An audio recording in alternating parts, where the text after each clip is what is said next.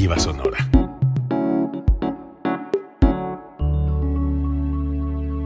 Código Libre.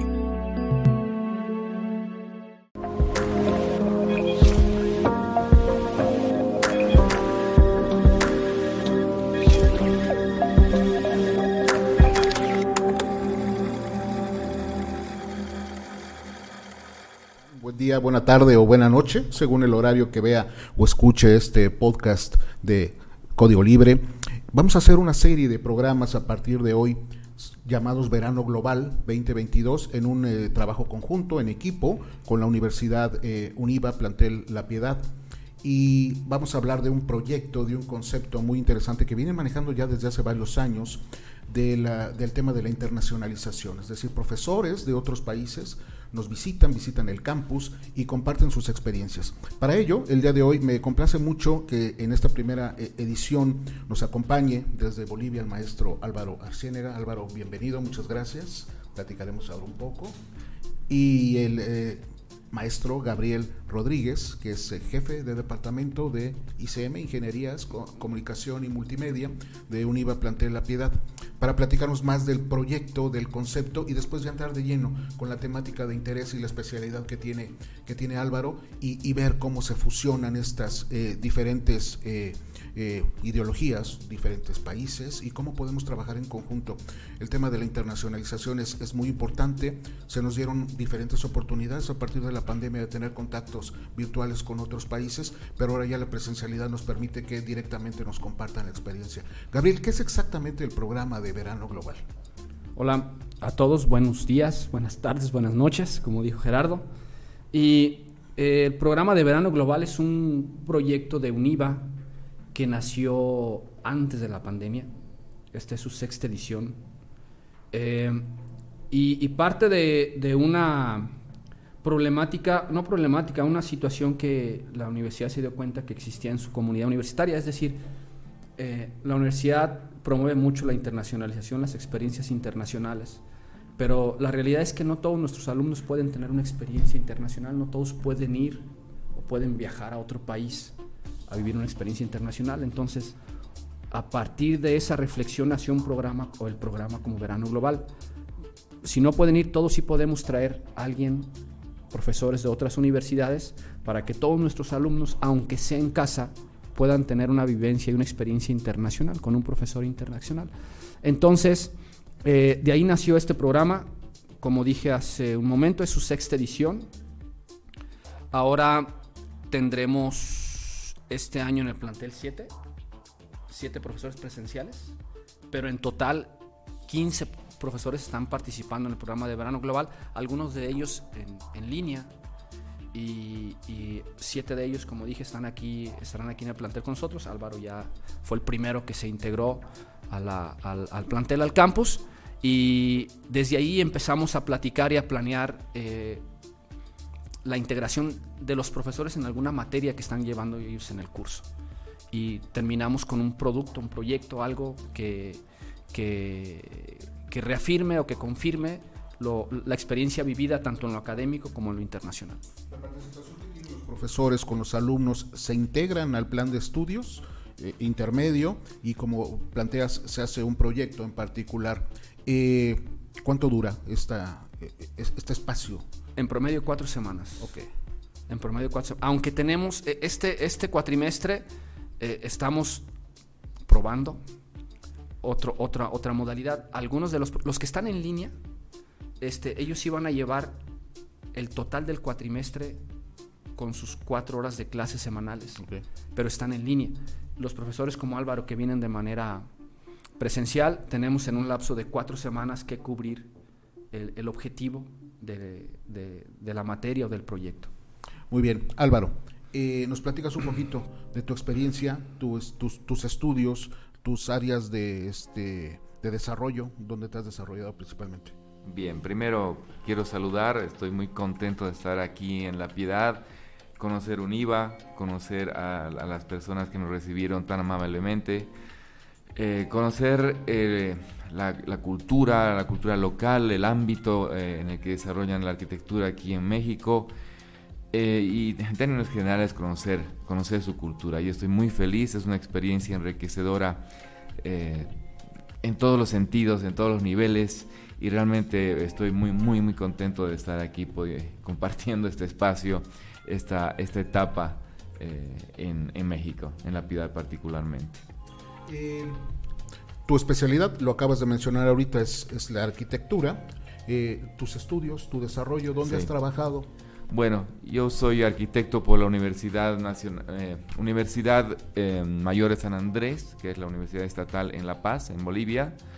Eh, tengo una especialidad en, en, la tecnología arquitectónica por la Universidad Católica de Córdoba y también yo particularmente me desarrollo en el, en el ámbito del, del, asesoramiento ambiental a partir de, de poder concluir una maestría en eh, arquitectura y Hábitat Sustentable por la Universidad Nacional de La Plata. Desarrollo mi ámbito en, ese campo, diseño arquitectónico, y particularmente brindo asesoramiento ambiental en temas de iluminación natural, eh, condiciones de habitabilidad, cómo mejorar los entornos de vida en eh, de, las edificaciones y particularmente de las personas que habitan esos espacios, que al final para mí eso es en esencia la arquitectura, brindar mejores condiciones de vida para las personas. Platicabas ahorita algo muy interesante que va también acorde a lo que decía Gabriel de la experiencia internacional que los alumnos, en este caso de la Piedad, Campus de Univa La Piedad, reciben de profesores del extranjero pero seguramente tú, este, Álvaro, también te estás llevando una experiencia que probablemente vas a compartir con los alumnos que están en, en, Bolivia, alumnos, alumnos tuyos o que posteriormente los puedas tener. Entonces esto se hace cada vez más grande, digamos, no se queda nada más en un pequeño núcleo, se puede enriquecer y sí, globalmente, en este caso con, con varios países en América Latina, puede haber esta integración. ¿no? Sí, de hecho ya mi, en mi universidad me pidieron que empiece a organizar una explicación de, lo, de, de mi experiencia aquí en en UNIVA y con todo gusto lo haré para mostrar todo lo que todo este proceso que hemos desarrollado, los resultados que hemos alcanzado y particularmente la experiencia que hemos tenido en esta etapa que como, como decía es tan enriquecedora en ambos sentidos, o sea, para docentes, para alumnos, es una experiencia, es un intercambio cultural además de lo académico. Antes de entrar contigo Álvaro más a detalle y a profundidad de la, de la materia o el proyecto que estás llevando a cabo con los chicos de arquitectura, es este con la, con la carrera de arquitectura, Gabriel, ¿cuántos países están eh, involucrados eh, y cuántas universidades están involucradas en este proyecto, al menos en este año, verano global 2022? del plantel La Piedad. Sí, ¿de, qué países vienen? ¿Qué tendremos? ¿Nueve países? Nueve países. Bolivia, se me va a escapar alguno, pero Bolivia, Ecuador, Argentina, España, viene un profesor de España, tenemos una chef de Puerto Rico, vienen de Colombia, ¿no?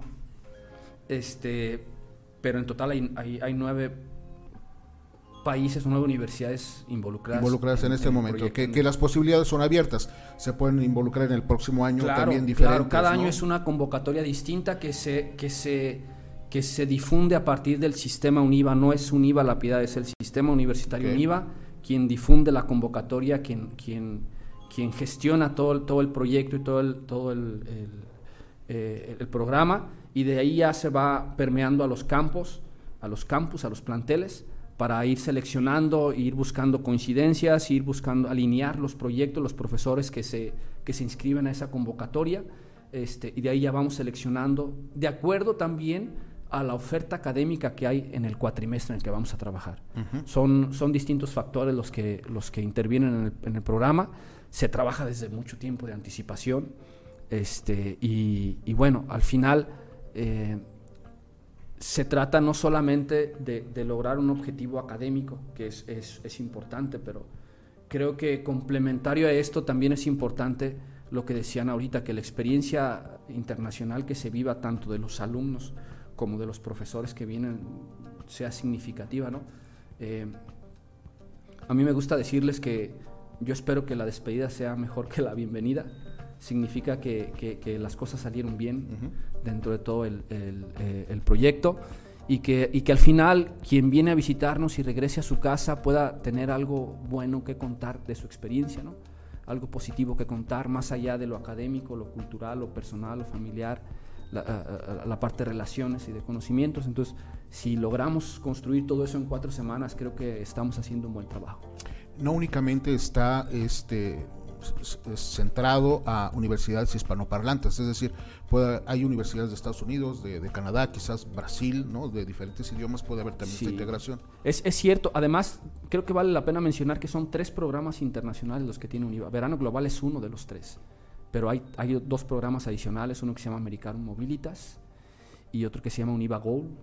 Este, son parte de toda una plataforma internacional que tiene UNIVA, además de los intercambios tradicionales que, que, se han manejado eh, en, el sistema, que por pandemia se pararon, es decir, eh, a un alumno que tenía interés de ir a, a, otro plantel del sistema UNIVA, a otra universidad de México, a otra universidad extranjera de intercambio, este, eso sigue en pie, lo estamos retomando, insisto, por el tema de que apenas estamos eh, volviendo a tomar riendas de la presencialidad, pero esos tres complementarían el tradicional de intercambio que teníamos.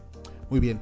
Álvaro, entrando un poquito ya en, detalle y en materia de tu este, especialidad, eh, Bolivia, tu país, tu país de origen, ¿cómo son las condiciones en este momento, las condiciones eh, de los asentamientos humanos, de la, de la vivienda social?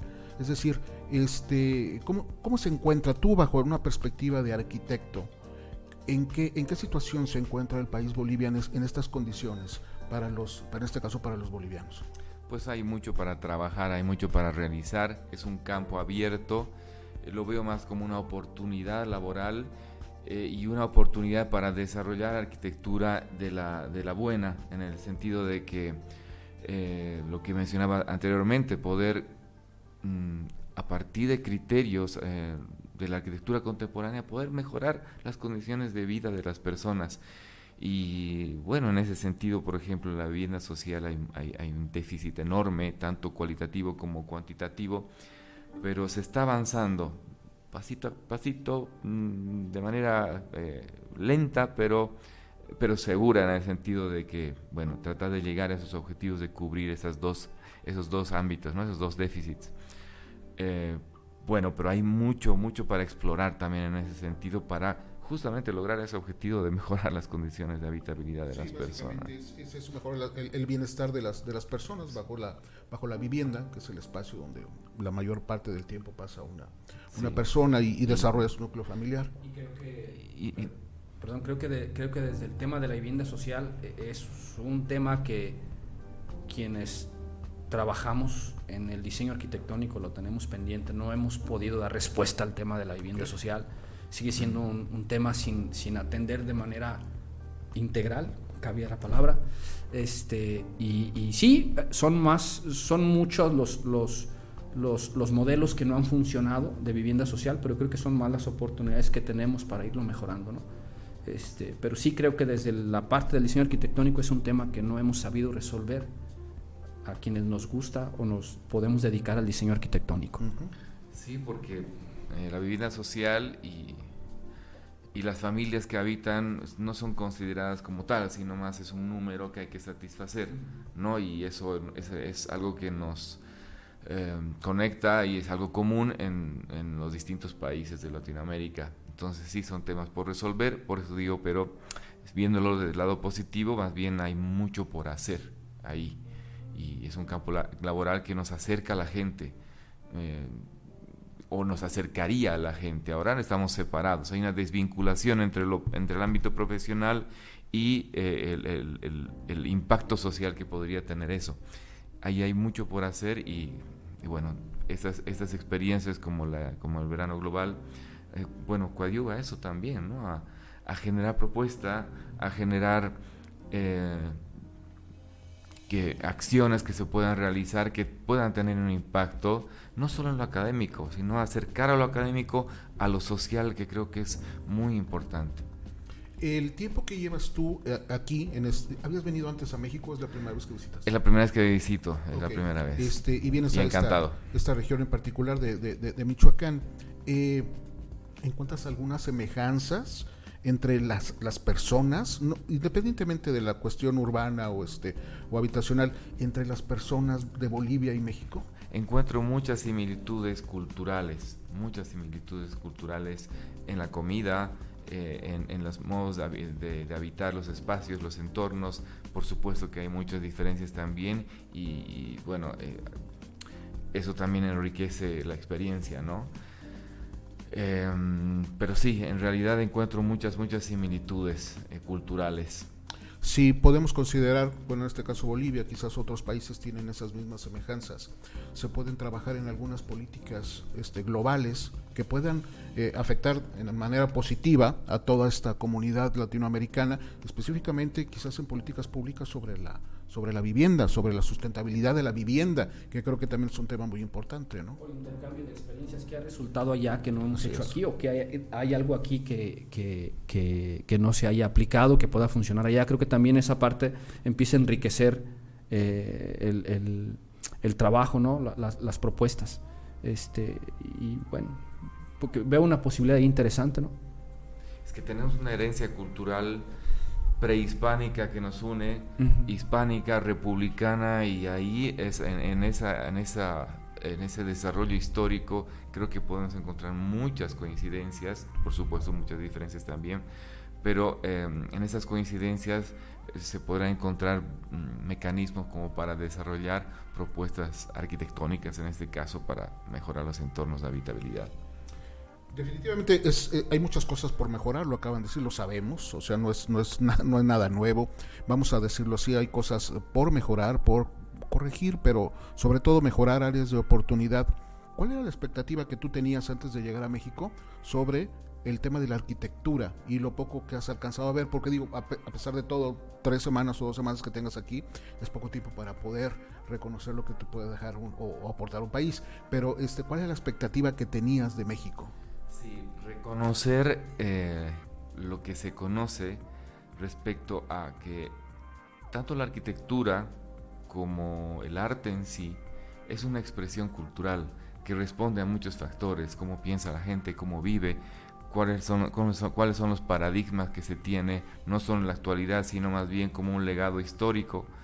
Eh, y eso se traduce en todo ámbito, en la comida, en eh, en el modo de vestir, en los colores que utilizan, y eso se traduce, por supuesto, en, arquitectura, en, cómo, cómo se, se, plasman los espacios, cómo se plasman eh, las distintas consideraciones respecto a cómo construir una arquitectura eh, que, es lo, que es contemporánea, pero a la vez es una herencia histórica. Y esa expectativa para mí es totalmente enriquecedora que que en cierta manera, no sé si, coincides conmigo, pero se ha ido perdiendo, creo, en el camino un poco, pero con estas nuevas formas de entender la arquitectura, de, recuperar la esencia del lugar, recuperar, eh, hablando de arquitectura sustentable, se va retomando un poco ese camino que se, se fue perdiendo un poco, ¿no? no solo en México, sino a nivel latinoamericano en términos generales. Dentro, sí, sirve de pretexto porque ya nos lo llevamos a recorrer el centro, a que conociera el zócalo de la ciudad, la parroquia, eh, esta parte central de la ciudad, un poquito tratando de poner a Álvaro en, ese contexto que él dice, histórico-social, de la arquitectura en la ciudad. Y este tratando de, que él tenga un panorama un poquito más amplio de, de nuestra situación actual en todos sentidos y obviamente para que eh, pueda en sus ejercicios académicos poderlo también llevar al salón. Pero sí, ya lo, ya lo, usamos de pretexto para irnos a caminar y a tomar un café también. Este, en este recorrido que Gabriel dice que ya te, te, te llevó a hacer, eh, encuentras alguna oportunidad, y te lo, voy a, te lo voy a decir así, creo que a veces es bien importante que tengamos la perspectiva de ojos diferentes. Nosotros los vemos todos los días, el, centro, la región, nuestras calles, nuestras casas, nuestros este, conjuntos habitacionales, los vemos todos los días y ya no encontramos si hay alguna diferencia, si hay algo bueno, si hay algo malo. No podemos hacer como una especie de, de revisión y siempre unos ojos externos que los ven por primera vez nos pueden ayudar mucho. ¿Qué, has visto? ¿Qué oportunidades puede haber? Pues principalmente la herencia cultural que tiene, una riqueza eh, cultural eh, que viene de, milenios, que eso tendría que alimentar las a las generaciones futuras a hacer no solo arquitectura, o sea, que eso que se pueda plasmar en, todo en todo sentido, a nivel de planificación urbana, a nivel de, cómo, cómo encarar la arquitectura y los proyectos eh, de, de, los entornos construidos. Entonces, la herencia cultural me parece algo esencial que puede ser, que puede encontrar, que se puede encontrar mucha riqueza ahí como para, para desarrollar lo que viene. Muy bien. ¿Hacia dónde vamos? Este, Álvaro, entrando a otro, a, otro tema, yo creo que puede haber algunas similitudes en este sentido. Los, los pueblos entre México y, Bolivia, eh, hay mucha gente trabajadora, si no es que la gran mayoría es gente que trabaja, que sus recursos no son abundantes, lo, sabemos, eh, y, tienen viviendas o, núcleos habitacionales en condiciones modestas en algunos casos y en algunos ni siquiera modestas, no alcanzan a tener lo mínimo para tener una, un bienestar. Este, eh, es, por ello que un punto importante yo creo que debe ser la, este, los complejos sociales, ¿no? los desarrollos sociales hay que pensar en ellos, se está desarrollando. México tiene una institución gubernamental que se dedica precisamente al apoyo para la vivienda urbana este, económica o popular, que la podemos llamar así. Probablemente Bolivia tenga alguna semejanza en este sentido. Seguramente va a haber más, va a haber una extensión, como siempre lo ha habido, de vivienda. ¿Cuáles son las nuevas condiciones que deben de tener estos complejos? Es decir, ¿qué es lo que se tiene que ver ahora? ¿Hacia dónde se tiene que visualizar? todos estos nuevos desarrollos o estos complejos de, vivienda urbana? Bueno, em, creo que ocurre en todos los, todos los nuestros países. Como mencionaba hace rato, hay un déficit cuantitativo, pero principalmente hay un déficit cualitativo en el desarrollo de, eh, de, los entornos habitacionales. Y es ahí donde los arquitectos tenemos mucho para trabajar y acercarnos a la gente. En ese sentido, eh, brindar mejores condiciones de vida en, particularmente significa eh, que no hay, no debería haber una directa relación entre eh, acceso económico y condiciones de habitabilidad, ¿no? Entonces yo creo que las condiciones de habitabilidad tienen que ver con el hecho mismo de plantear proyectos arquitectónicos más allá de, de los recursos económicos y tiene que ver cómo, cómo se adecua al entorno ambiental, climático, eh, social, el uso de los materiales, que no debería ser una limitante para tener una, no digamos una buena arquitectura, sino buenos eh, eh, espacios con calidad para que las personas puedan vivir mejor. Ese es el, reto principal, creo. un, tema también importante que, bueno, lo vemos, lo, lo hemos, y platicamos un poquito antes de entrar al, al, podcast, las, las, nuevas generaciones o las generaciones que ahorita están precisamente en, este, en capacitación o están en universidades, en formación, tú lo dijiste así Álvaro, tienen otro chip, vienen con una mentalidad diferente a, la, a nuestra generación. Y este chip trae una modificación muy específica sobre la sustentabilidad, es decir, este, están preocupados por el medio ambiente, están preocupados por la equidad, están preocupados por temas que quizás nuestra generación no los valoró del todo. Y la, arquitectura no exime estos temas, deben estar involucrados directamente. ¿Cuál es el aspecto y cuál es la importancia de la sustentabilidad en los nuevos desarrollos arquitectónicos? No se valoró en su momento porque no era una prioridad, ahora lo es. Una, prioridad y una transversalidad, un tema transversal a todos los ámbitos. Eh, y más aún en la arquitectura, que es una de las actividades con mayor impacto ambiental a nivel global. Eh, la arquitectura, en términos generales, consume alrededor del 50% de los recursos energéticos, recursos materiales. Entonces, vaya la, vaya responsabilidad que tenemos al momento de plantear entornos construidos. Eh, y ese es el fundamento en la actualidad y que le da mayor valor en la actualidad a la arquitectura bioclimática, a la arquitectura sustentable, que es lo que como se conoce ahora este, este término, eh, por el contexto eh, y la crisis climática en la que, en que vivimos en la actualidad, ¿no? y que lo vemos en muchos, en los, en muchos ámbitos, calentamiento global, eh, efecto invernadero, cambio climático, y lamentablemente, bueno, los arquitectos y los que trabajamos en el mundo de, los, de la industria de la construcción, bueno, lamentablemente aportamos mucho a ese, a ese problema ambiental, como decía, en, los, en el consumo de recursos energéticos fundamentalmente. Entonces, ahí sí radica la, responsabilidad y la toma de conciencia en primera instancia y después acciones concretas de diseño que podemos plasmar para poder coadyuvar desde el rol en el que cumplimos eh, cada uno de manera individual, eh, de manera personal, pero también como profesionales. Y ahí es, eh, radica la importancia de poder abordar la temática y la sustentabilidad en, la arquitectura. Hablas de la responsabilidad del, del arquitecto actual sobre por, la complejidad que tiene la, preparación y el desarrollo de obras arquitectónicas. Tú hablaste del, consumo energético incluso que se necesita y todo lo que lleva para poder construir y para poder este, asentar. Pero una vez que estén listos y que las familias habiten estos espacios, la arquitectura les puede ayudar para que desarrollen un modo de vida sustentable, es decir, facilitarles de algún modo recursos dentro de este mismo complejo para que se vuelvan sociedades más autosustentables. Por supuesto, la arquitectura también es un medio de, eh, educación para em, desarrollar mejores prácticas de, vida, ¿no? de, de, cómo habitamos los espacios, los entornos construidos. En ese sentido, el, hecho mismo de que podamos desarrollar entornos construidos, viviendas, que dependan menos de los Em, de recursos no renovables, es un modo ya de encaminar hacia que las personas puedan mm, eh, tener mejor conciencia, una mayor conciencia respecto al impacto que se, que se, genera con el entorno. Em, y a partir de ello, pues, que ese, esos, eh, la forma como habitan los espacios pueda tener implicancias en mejorar los, también los, eh, los, los, niveles de consumo de energía. O sea, que puedan desarrollar sus, sus, actividades de la mejor manera, pero con el menor consumo de energía posible.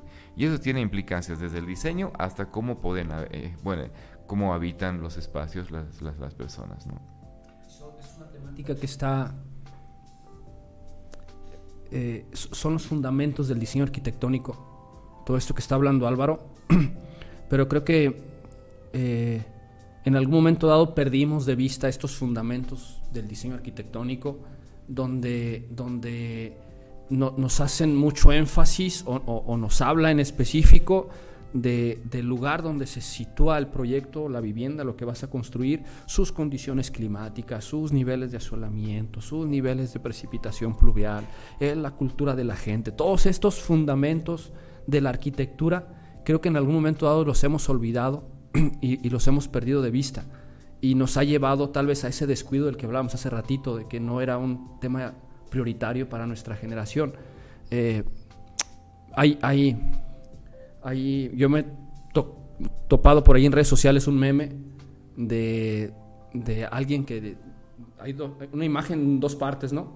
Donde en la parte de arriba te ponen un purificador de aire nuevo, eléctrico, moderno, con un diseño vanguardista y materiales de aluminio y no sé qué chivas, ¿no?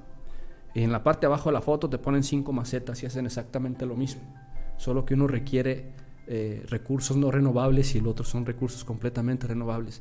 En, ese, en, esa, en esa vacilada de esa fotografía perdimos de vista los fundamentos de la arquitectura. La arquitectura se, se, basa y se fundamenta en las condiciones del lugar y de la gente para poder diseñar espacios para ellos. Si los perdemos de vista, ocasionamos lo que ocasionamos. Otro ejemplo, eh, la vivienda de interés social, lo platicamos con Álvaro en algún momento. Eh, nosotros en nuestro país tenemos una casa, imagínate una casa cualquiera de interés social, y está, es la misma casa independientemente del lugar donde está ubicada en el fraccionamiento. Es la misma ventana, la misma medida de la ventana, el mismo patio, el mismo cubo de luz, y, y independientemente de por dónde llega el sol y por dónde se mete o dónde le sol en la mañana, dónde le sol en la tarde. Entonces, ese, ese tipo de, de, soluciones arquitectónicas que dimos, hablo como gremio, se quedaron muy lejos de la necesidad y, y, del problema, de la resolución del problema. Entonces, para mí una, una, una alternativa es tomarnos un poquito de tiempo y de reflexión y regresar a los fundamentos de la arquitectura. Ahí está una buena parte de lo que podemos ir proponiendo. Complementando, coincido plenamente lo que mencionas, eh, Gabriel. Esto no es algo nuevo. La arquitectura bioclimática, la arquitectura sustentable, no es, no es algo nuevo, la estamos redescubriendo, le estamos dando un valor que ahora es una necesidad, ¿no? Por la crisis ambiental en la que vivimos. Pero la arquitectura, la arquitectura con, esa, con esa sensibilidad que debería tener hacia el lugar, eh, bueno, no es algo nuevo y es más, ha nacido con la arquitectura misma, Entonces, es como retomar eso, recuperar esos valores que la arquitectura no debió haber perdido. Eh, se perdieron por cuestiones comerciales, básicamente, ¿no? Durante, ah, qué sé yo, después de la Segunda Guerra Mundial, durante el siglo XX, después de la Revolución Industrial, pero ahora eh, la estamos retomando por una necesidad. Y creo que ahí entra mucho la necesidad del, del, del, arquitecto y de las nuevas generaciones de arquitectos de retomar esa sensibilidad hacia el sitio, hacia el lugar, hacia, hacia el entorno, hacia el clima, hacia el sol, que me, preguntabas hace rato qué es lo que, con qué expectativas llegaba a, México, pues México ha sido como, el, por arquitectos como Barragán, por ejemplo, o, o, Legorreta, que han, han promovido en su momento este tipo de arquitectura con esa sensibilidad hacia, el sitio, hacia cómo la gente construye, los modos de, de, de construir y de habitar, que ellos los han digamos, puesto en valor y las han recuperado. Yo he llegado con esa expectativa para ver aquí en carne propia ese, modo de hacer arquitectura, ese modo de, de, plasmar la cultura, el arte eh, en los espacios. Y, se sigue viendo eso. Eh, cómo, pintan las paredes, cómo, qué, qué, colores utilizan, que tiene mucha relación entre, las, entre, las entre la vestimenta, entre cómo, cómo, cómo decoran los, los, los, platillos, la comida.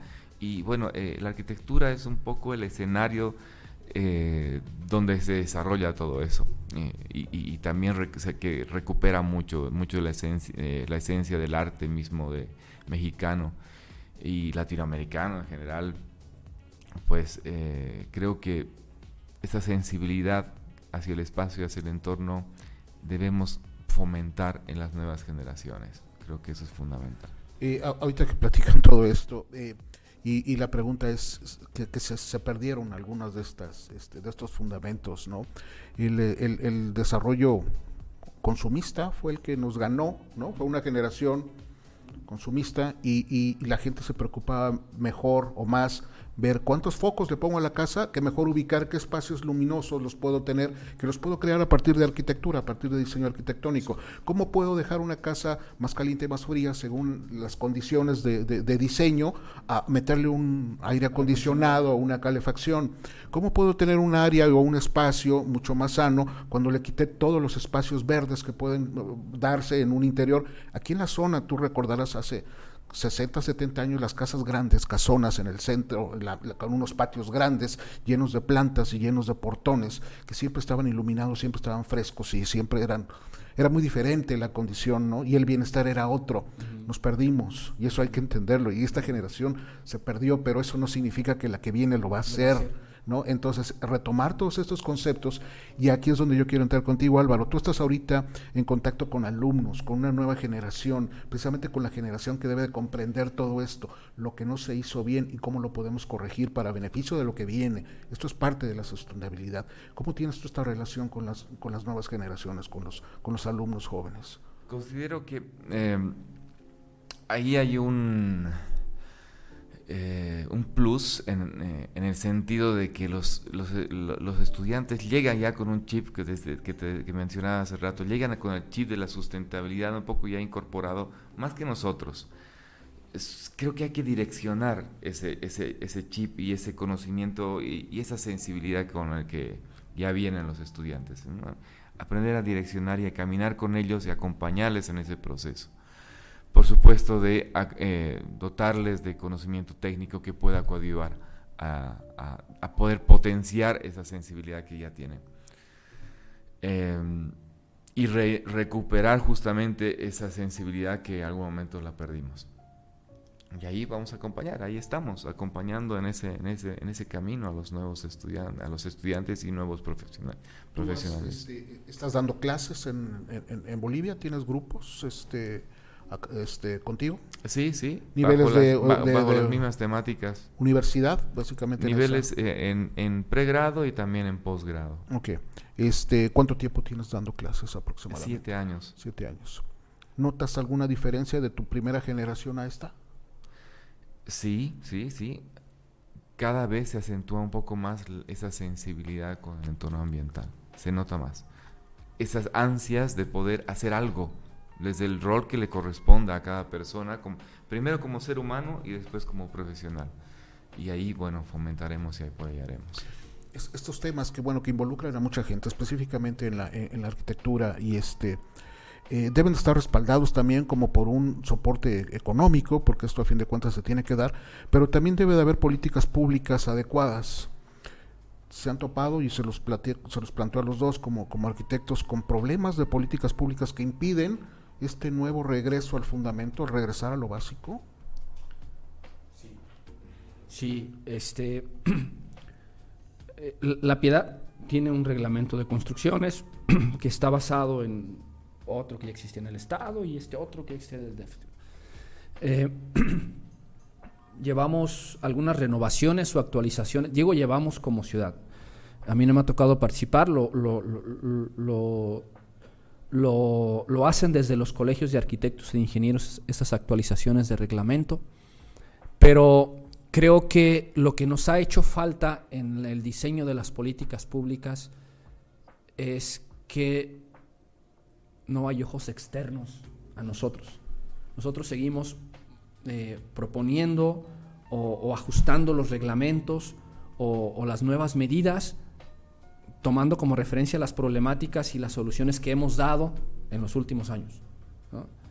Pero, pero eso nos mantiene solo, solo medio, medio resolviendo algunas situaciones en cuestiones de, de, de, de la arquitectura y la construcción. Creo que nos han yo propondría que tomáramos en cuenta ojos externos, que viniera gente de otro lado a decirnos, oye, la ciudad está así, ¿sí? oye, el desarrollo urbano va por este lado, oye, la problemática de la ciudad está aquí, este, y que a partir de ahí buscáramos cómo, cómo determinar las nuevas políticas públicas. ¿no? Eh, hay un tema relativamente nuevo, pero que tiene muchos años, que se conoce como eh, diseño universal, hoy día lo, lo, lo llamamos también inclusión, y, y son términos que manejan eh, algunos principios como que eh, cualquier persona de cualquier edad en cualquier momento puede usar cualquier espacio. ¿Sí? Entonces, eso dicho está muy interesante y muy bonito. En la práctica es un, es un problema difícil de solucionar. Eh, pero si no nos movemos hacia allá, entonces no, no vamos a avanzar prácticamente nada. Eh, requiere también que alguien venga y nos cuestione de manera dura temas o, o, ejemplos muy sencillos, ¿no? Ponemos rampas para discapacitados y le pon, las pintamos de azul y le ponemos el símbolo de discapacidad. Este, hay quien nos ha dicho, quítenlo.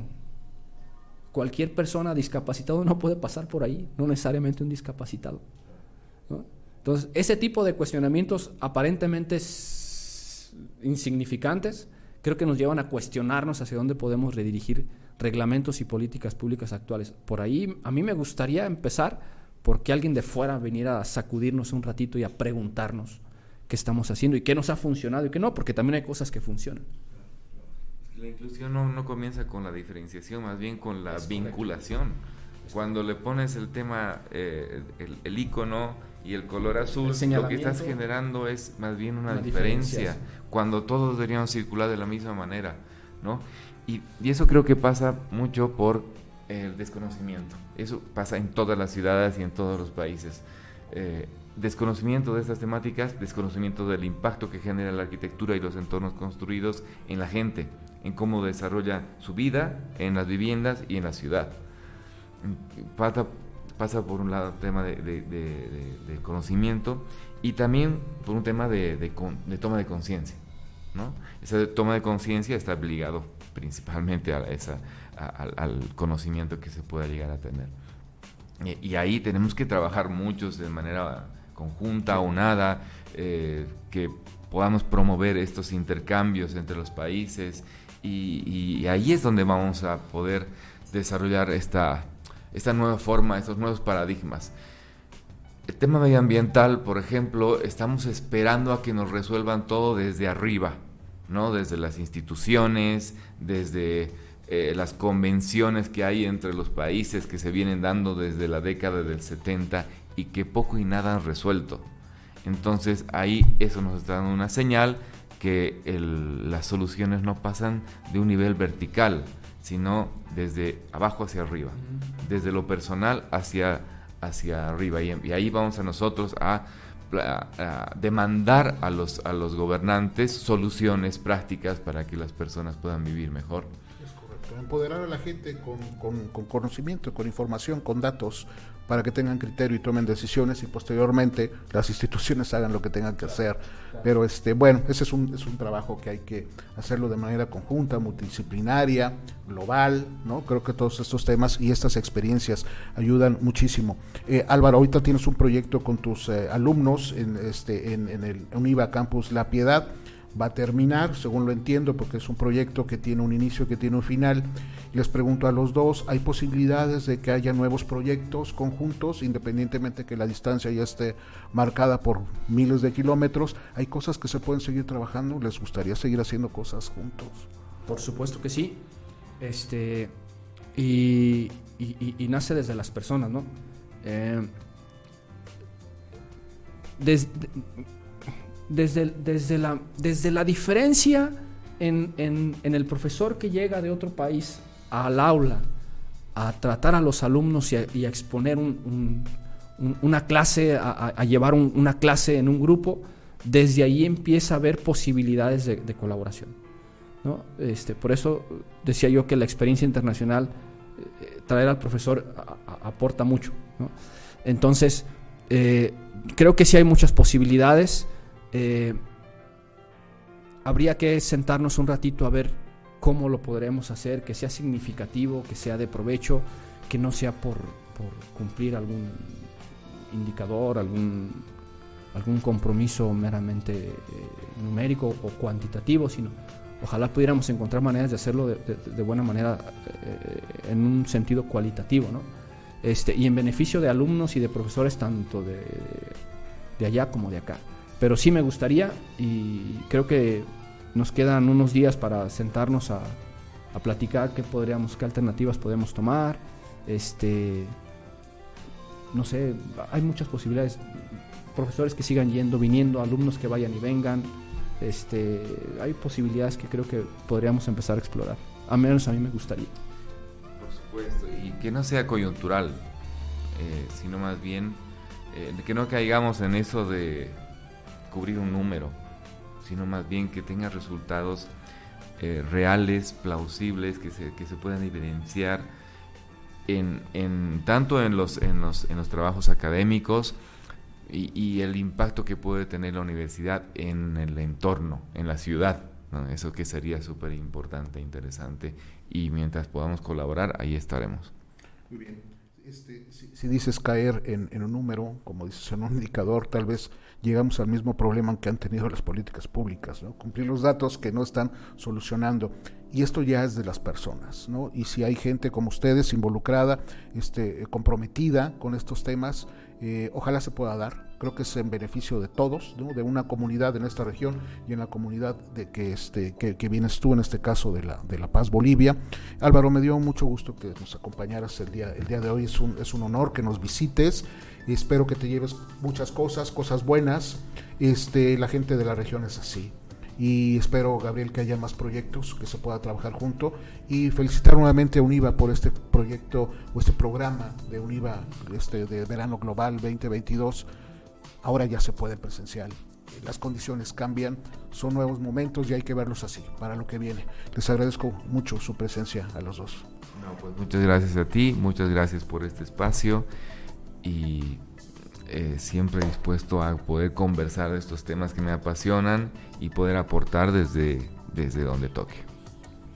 muchas gracias por el espacio, Gerardo, también porque siempre hemos encontrado en Gerardo Ortega y en Código Libre un espacio de colaboración y de, y de, y de, y de alianza en la universidad. Entonces, gracias por el espacio, gracias a todos los que nos han acompañado en esta charla. Esperemos que, que también se hayan pasado ustedes un buen rato. Les agradezco mucho su presencia. Soy Gerardo Ortega. Este es el programa especial Verano Global 2022. Vean los demás. Todavía tenemos una serie con más profesores invitados y más eh, académicos de UNIVA, Plantel La Piedad. Hasta la próxima. Muchas gracias.